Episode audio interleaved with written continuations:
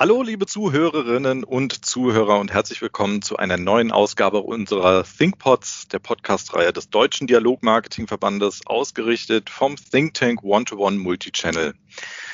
Wir blicken alle auf ein außergewöhnliches Jahr zurück und wir wollen diesen Podcast heute dazu nutzen, um dieses Jahr mal Revue passieren zu lassen und darüber zu sprechen, was dieser Wandel mit uns gemacht hat, den wir durchlebt haben. Wir haben in unserer Podcast-Reihe in diesem Jahr unterschiedliche Themen behandelt. Wir haben zum einen über das Thema Treue im Marketing gesprochen und welchen Stellenwert Treue für Unternehmen hat. Wir haben aber auch darüber gesprochen, welche Bedeutung das Homeoffice für die interne Kommunikation hat und welche Auswirkungen die aktuelle Situation auf den Kundenkontakt hat und auf das Direktmarketing.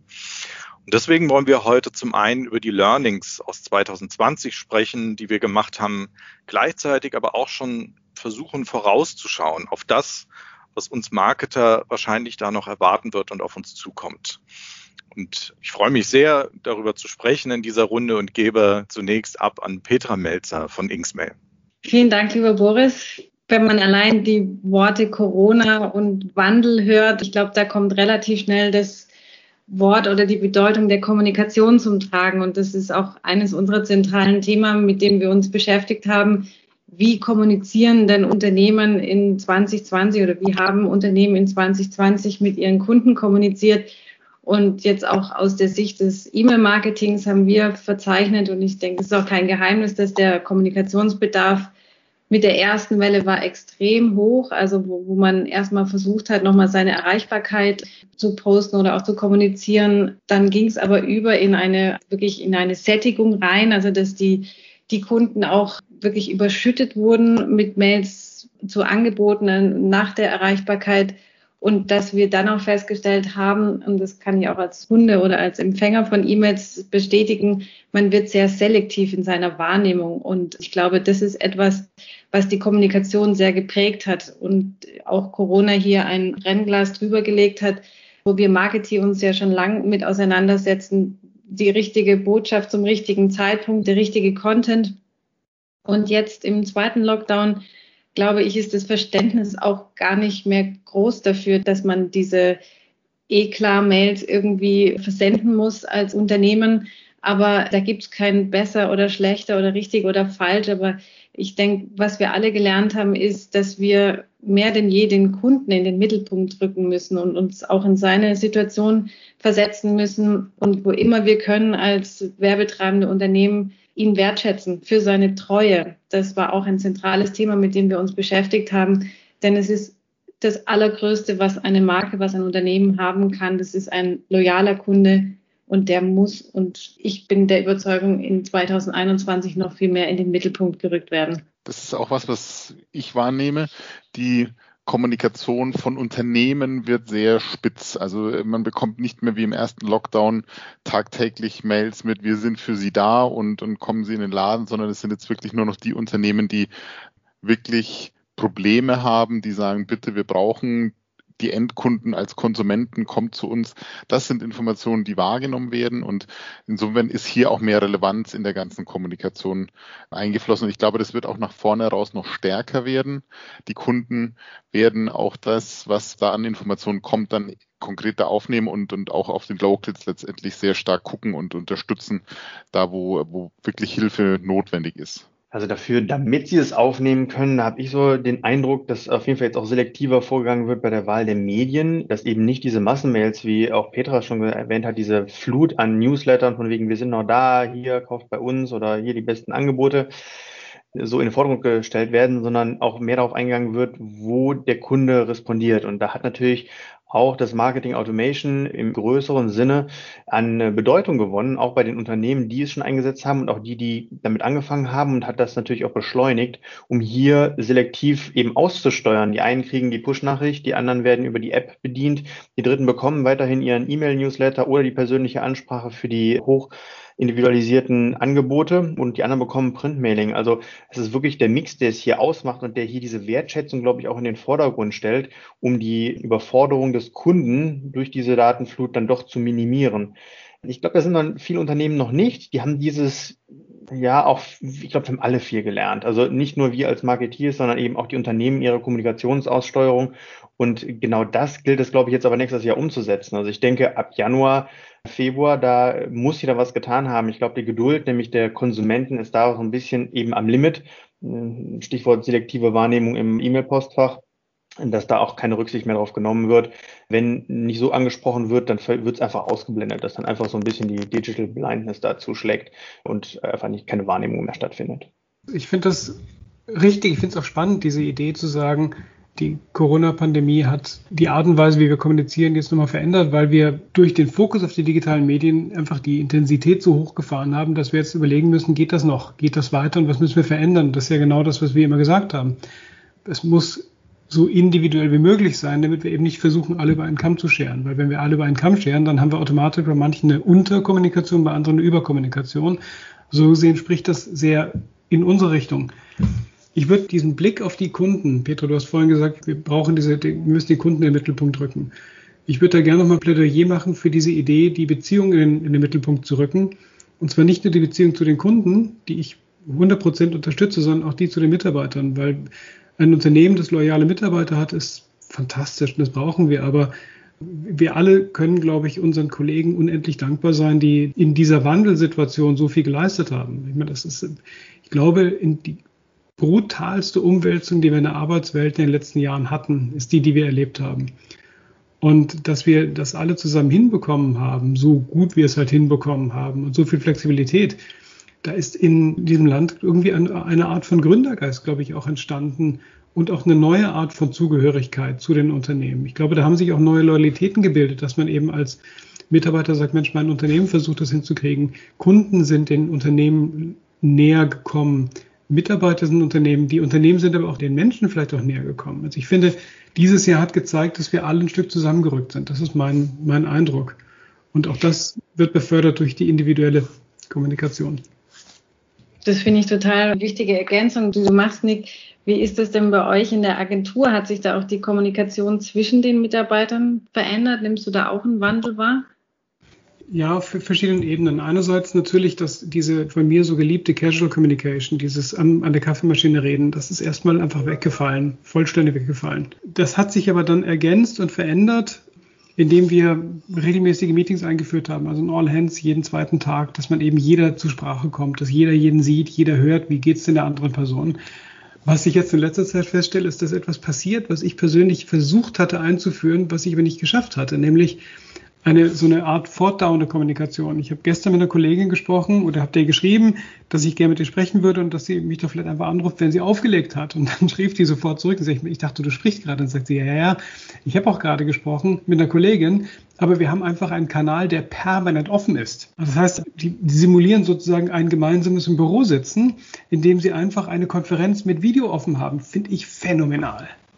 Ja, das glaube ich, das ist, da sehen wir eine Entwicklung. Also seit der Lockdown dieses Jahr der erste von heute auf morgen ins Homeoffice, das war eine große Umstellung, da waren viele total euphorisch die ersten Wochen, weil es einfach was Neues war. Und dann ist so ein, so, so ein Tal der Tränen, nenne ich es mal, irgendwie erfolgt. Man ist überdrüssig geworden, man hat viel vermisst und aus diesem Vermissen der sozialen Kontakte, die man hatte, es sind ganz neue Ideen gekommen. Also sei es jetzt das Beispiel, was du sagtest, man hat permanent einen Kanal offen und sieht sich und merkt, wie die Leute um einen herum quasi virtuell arbeiten und man sitzt quasi virtuell in einem Raum arbeitet aber eigentlich individuell, ohne dass man sich abspricht. Das andere sind digitale Kaffeeküchen, die bei uns entstanden sind. Also man hat Kaffeeküchen, wo Leute immer wieder mal reinkommen können und wer da ist, mit dem spricht man einfach und tauscht sich aus, ohne jetzt gezielt Meetings machen zu müssen. Ich finde auch, dass es jetzt gerade in 2020 gezeigt hat, wie kreativ da die Ideen waren, um miteinander in Kontakt zu bleiben und auch diese Flexibilität gezeigt hat und auch diese Euphorie und Enthusiasmus eben untereinander in Kontakt zu bleiben.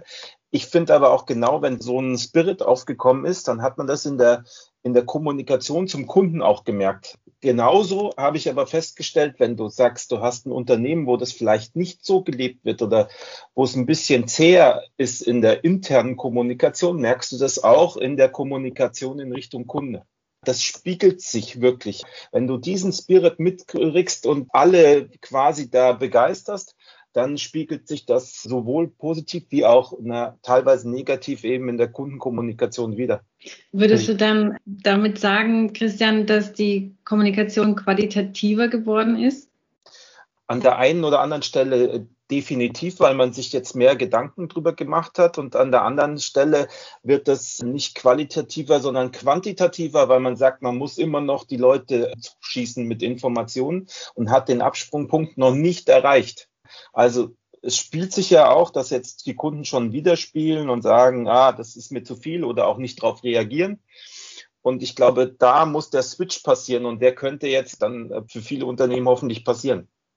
Aber es ist ein interessanter Selektor, oder? Also wir reden hier von äh, hochqualitativer Kommunikation zu unseren Kunden und die einen sind eben schon da und die anderen nicht. Das heißt, die, die auf die Masse gehen, die stellen sich dann quasi auch selber bloß, also sowohl ihre internen Prozesse als eben auch mit ihrer Art der Kommunikation gegenüber ihren Kunden, inwieweit sie da fortentwickelt sind oder auch die Bereitschaft zeigen, auf den Kunden zuzugehen und das zu optimieren.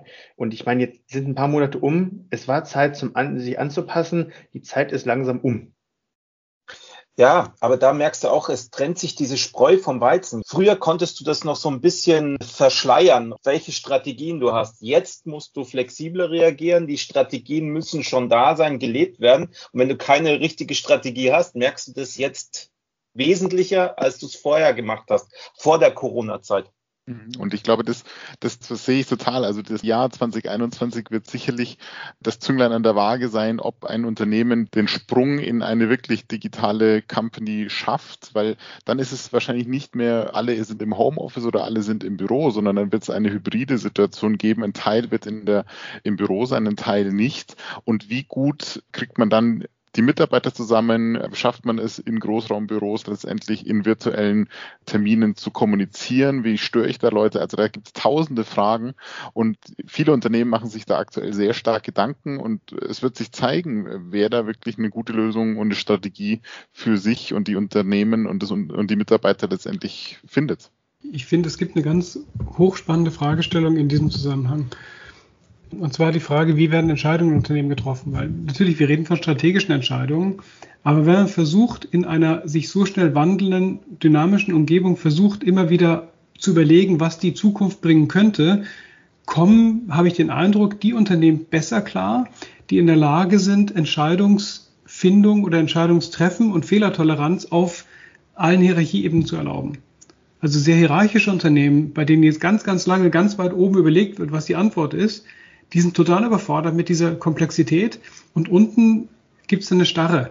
Und ich habe das Gefühl, dass Unternehmen, die A, akzeptieren, dass Fehler passieren und B, den Mitarbeitern Entscheidungsbefugnisse geben, dass die momentan sich besser entwickeln an der Stelle als diejenigen, die wirklich strikt hierarchisch arbeiten. Das heißt, es kann sein, und das wird, kann ich mir gut vorstellen, dass diese Krise und diese Veränderung auch einen ganz, ganz großen Einfluss darauf haben wird, wie Unternehmensführung zukünftig funktioniert.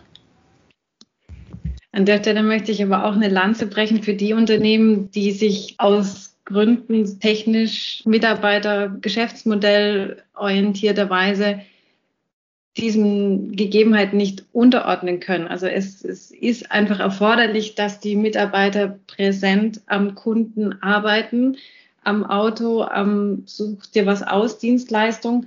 Und das ist wirklich hart. Also bei allem, hey, wir arbeiten in digitalen Unternehmen. Wir sind schon immer daran gemessen worden und sind, wenn man so will, darauf vorbereitet gewesen.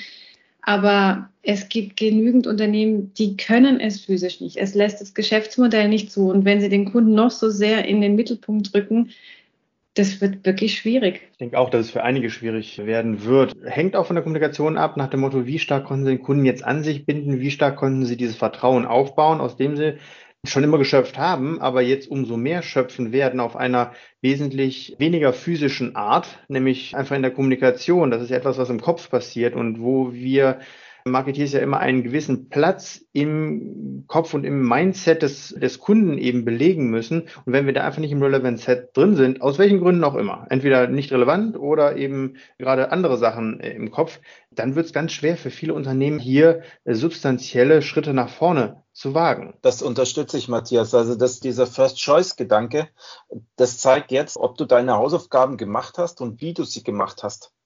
Ich befürchte, dass es 2021 maßgeblich gibt, wenn dann wieder irgendwelche Entscheidungen anstehen für den Kunden, was auch immer er zu kaufen hat, macht er das weiterhin bei seinen bisherigen Partnern oder hat sich jemand anderes hervorgetan, weil er einfach kreativer, flexibler in der Kommunikation war, ohne jetzt den Kunden zu nerven. Und ich glaube auch, dass du jetzt 2020 noch sich so einigermaßen rüber retten konntest, aber 2021, da geht's dann ins Eingemachte.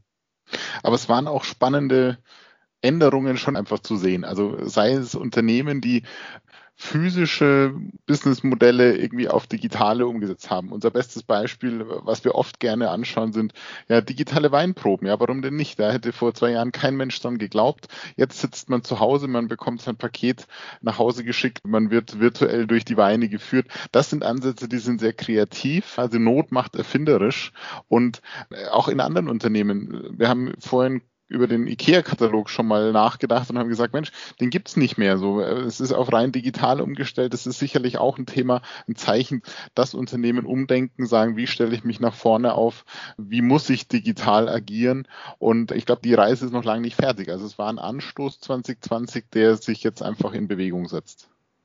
Da, da bin ich sowas von bei dir. Das hier ist keine Delle, das ist ein Bruch. Die Veränderungen, die wir erlebt haben, wir haben am Anfang mir auch gedacht, okay, Brace for Impact und jetzt gucken wir mal und dann geht das wieder vorbei. Also auch diese Homeoffice-Diskussion, die in der Breite ja kurz begann und dann wieder so ein bisschen abebbte. Ich bin fest davon überzeugt, dass die Art und Weise, wie zumindest Unternehmen wie wir, das habt ihr vollkommen recht, wenn ich einkaufen gehe und ich Menschen sehe, die dort eben hinter einer Plexiglasscheibe mit einer Maske den ganzen Tag sitzen, dann kann ich einfach nur demütig dankbar sein, dass ich den Job habe, den ich habe, bei dem ich eben vor einem Computer sitze und nicht im täglichen Kontakt sein muss. Aber ich glaube, dass für diese Büroarbeitsplätze das Thema Pendeln, das Thema Büroanwesenheit, das Thema, wie kommunizieren wir miteinander, das wird nie wieder so sein, wie es davor war. Und wisst ihr noch, wie wir heute zurückdenken an die Zeit, als wir Faxe uns gegenseitig geschickt haben? Ich meine, ein paar von euch werden sich erinnern können, dass wir früher eben auch nochmal Briefe empfangen haben. Und dann kam irgendwann die E-Mail. Und wie sich das, oh, sorry, Matthias, natürlich verschicken nee, wir kein sehr. Problem, ich kriege auch heute sehr, noch Briefe und verschicke sehr gerne. Aber das ist so, das ist so weit weg. Das ist so unfassbar weit weg eigentlich. Und genauso wird, glaube ich, dieses Jahr irgendwann sein, dass du sagen, wisst ihr noch, als wir jeden Tag ins Büro gehen mussten, das ist durch, das Thema, glaube ich. Aber ich muss da auch sagen nochmal, du hast in 2020 dir nochmal bewusst gemacht, welche Kanäle du hast, um deinen Kunden zu erreichen und jetzt nicht zu sagen, so, okay, du, also es war natürlich ein wahnsinniger Digital-Hype da, Trend, aber trotzdem hast du dir nochmal Gedanken gemacht, über welche Kanäle kann ich meinen Kunden erreichen und was macht Sinn. Also das war zumindest bei uns auch so, passt es noch? Müssen wir was anderes machen? Gut, wir sind mehr offline getrieben, also online müssen wir aktiver werden. Aber trotzdem, das Bewusstsein hat 2020 viel mehr gefördert noch, finde ich. Ich glaube, die Gewinner dieses Jahres waren Unternehmen, die Multichannel-Marketing schon etabliert hatten weil ich von einem Kanal einfach relativ einfach in einen anderen, sei es der digitale oder wie auch immer, wechseln konnte. Unternehmen, die eine Monokanalstrategie hatten, die haben ein Problem gehabt und die werden auch weiterhin ein Problem haben. Die Frage ist, wie schnell kann ich dann auf Multichannel auframpen? Und das ist, glaube ich, nochmal ein Beweis, wie wichtig diese Vielschichtigkeit und Flexibilität einfach gerade in Krisenzeiten ist. Ich denke auch, das ist das, was die Stabilität ausgemacht hat. Also ich meine, alleine wenn ich an den Lebensmittelhandel denke, ja, es gab einfach Lebensmittelhändler, die haben einfach schon einen Online-Shop und die haben ihre Geschäfte da draußen. Und ja, vielleicht gab es da immer eine gewisse interne Konkurrenz von wegen, wer hat denn hier den Lead sozusagen. Aber da zeigte sich dann tatsächlich die Stärke aus meiner Sicht und genau das wird es auch in Zukunft sein, dass der Kunde die Option hat, entweder physischen Laden zu gehen oder eben im Online-Shop zu bestellen und dort auch sein Lebensmittel so zu bekommen. Und das macht eben die Stärke aus aus, dass wenn ich weiß, ich habe den Bedarf A und weiß, den bekomme ich bei dem Unternehmen X, dann kann ich ja entweder hingehen oder ich bestelle einfach online. Und wenn ich gerade nicht hingehen kann, aus welchem Grund auch immer, sei es Homeoffice oder eben äh, eine Pandemie, die da gerade unterwegs ist, dann gehe ich halt online und dann besorge ich das da. Und wenn da dann die Zuverlässigkeit auch entsprechend gewürdigt wird oder eben eintrifft, dann habe ich auf jeden Fall eine Kundenbindung, die ist gigantisch. Und da, wie, wie Marc schon gesagt hatte, da ist diese Multikanalaufstellung einfach Gold wert. Derjenige, der sich da schon reingewagt hat und einfach dieses Experiment jetzt zwei solide Beine hat oder vielleicht noch mehr. Aber so laufen ja die Fäden in unserem Dialog jetzt alle zusammen, weil ich finde, zum einen sieht man auch mit deinem Beispiel, Matthias, was du gerade anführst, im Marketingdeutsch dieses Click and Collect. Also ich stelle mir digital meinen, meinen Einkauf zusammen und hole es dann in meinem Lebensmittelladen des Vertrauens ab. Das war bisher eigentlich eher zutreffend für Textiliten. Ich gehe in die Filiale und kaufe mir da mein, neuen, mein neues Outfit. Und auch hier ich finde es einfach auch wichtig, hier nochmal diese Helden des Alltags zu benennen, nämlich genau die Mitarbeiter, die nicht in digitalen Berufen sind, aber die am Ende natürlich Teil dieser Prozesskette sind und die dann auch die Waren vor Ort zusammenstellen und jetzt auch, was ich spüre in dem zweiten Lockdown, dass es Unternehmen gibt, die jetzt gerade unmittelbar vor diesem 16. noch Kampagnen rausgeschossen haben, zu sagen, hey, stell jetzt noch schnell deinen Wunschzettel zusammen und binnen 60 Minuten kannst du es in deiner Filiale abholen. Also das sind ja Versprechen, ich möchte mir gar nicht vorstellen, was da für eine Manpower dahinter ist. Und bis du jeden in dieser Kette auch erreicht hast, was er zu tun hat. Also ich glaube, da können wir einfach an der Stelle, also ich meinen Teil einfach nur Danke sagen, dass das auch so möglich ist. Genau, also wenn ich das so ein bisschen zusammenfasse, also ich habe jetzt das Gefühl, wir haben so häufig darüber gesprochen, aber es ist ja im Endeffekt Multikanal. Ne? Das ist ja das, worauf es irgendwie hinausläuft, dass wir nämlich in, äh, das, wenn wir uns jetzt vorstellen würden, wir wären der Unternehmer, der im nächsten Jahr das Ganze fortgeführt hat. Dann ist es doch so, dass mein Angebot multikanalfähig sein muss, dass meine Kommunikation multikanal haben muss, dass die Zustellung entsprechend ist, multikanal, nämlich physisch oder eben per Paket und dass ich erreichbar bin, Multikanal. Also Eingangskanal, Ausgangskanal. Und dann sind wir wieder beim One-to-One. -One. Denn genau das sucht sich nämlich unser Konsument aus. Das suchen nicht wir aus. Wir können nur das Angebot schaffen, um ein Angebot äh, zu platzieren, das eben attraktiv ist für unsere äh, Kunden. Und der entscheidet selber. Zum Thema entscheidet selber. Wir sehen ja auch eine ganze Menge Entwicklung, wie die Kunden konsumieren. Also sei es Informationen, sei es, sei es Medien und auch spannend, ja einfach zu sehen, welche Renaissance zum Beispiel der Podcast hatte. Podcast gibt es seit Jahren. Dieses Jahr ist so der Hype, weil Kunden einfach nicht zu festen Zeiten Informationen konsumieren wollen, sei es im Podcast, aber auch in den ganzen Streaming-Diensten. Ja, ich gucke dann Serien oder Filme, wenn ich Zeit oder Lust habe. Und das ist ja einfach was Schönes. Auch das ist eine gute Entwicklung. Wir sind autarker geworden, wir sind flexibler geworden, das zu nutzen. Und auch wir, wir sind ja auch hier im Podcast und im SyncPod sind wir sehr, sehr flexibel unterwegs. Wir haben das gestartet, diese Podcast-Reihe, und das macht uns ja auch alle stolz zu sehen, wie gut und flexibel wir mit neuen Themen hier reingehen und dass es auch genutzt wird. Also insofern, wir sind State of the Art, richtig weit vorne in der Welle. Das kann ich nur unterstützen. Und was noch dazu kommt, ist ja auch, dass man relevante Themen anspricht und mit Sinn und Verstand darüber redet und da auch nicht da wieder so eine Übersättigung schafft. Also bei allem sich immer wieder vor Augen halten, sind das relevante Themen, brauchen das meine Kunden, Zuhörer, wie auch immer, bleiben wir beim Thema Podcast und nicht einfach zu sagen, so, jetzt habe ich den neuen Hype-Podcast und ich feuer aus allen Rohren und das ist es wieder nicht, weil dann führt es wieder zu einer Übersättigung, der den Kanal dann wieder so ein bisschen obsolet macht und das wäre schade. Der muss sinnhaft in meine Strategie eingebaut sein. Ja, ganz herzlichen Dank an euch alle. Das war eine super spannende Runde heute. Falls Sie, liebe Zuhörerinnen und Zuhörer, Anregungen haben, wenn Sie Kritik auch äußern wollen vielleicht mal oder wenn Sie uns einen Vorschlag machen wollen für ein Thema, was wir in unseren ThinkPods mal behandeln sollten, dann schreiben Sie uns doch einfach eine E-Mail an thinkpods.ddv.de. Bleiben Sie gesund und bleiben Sie im Dialog.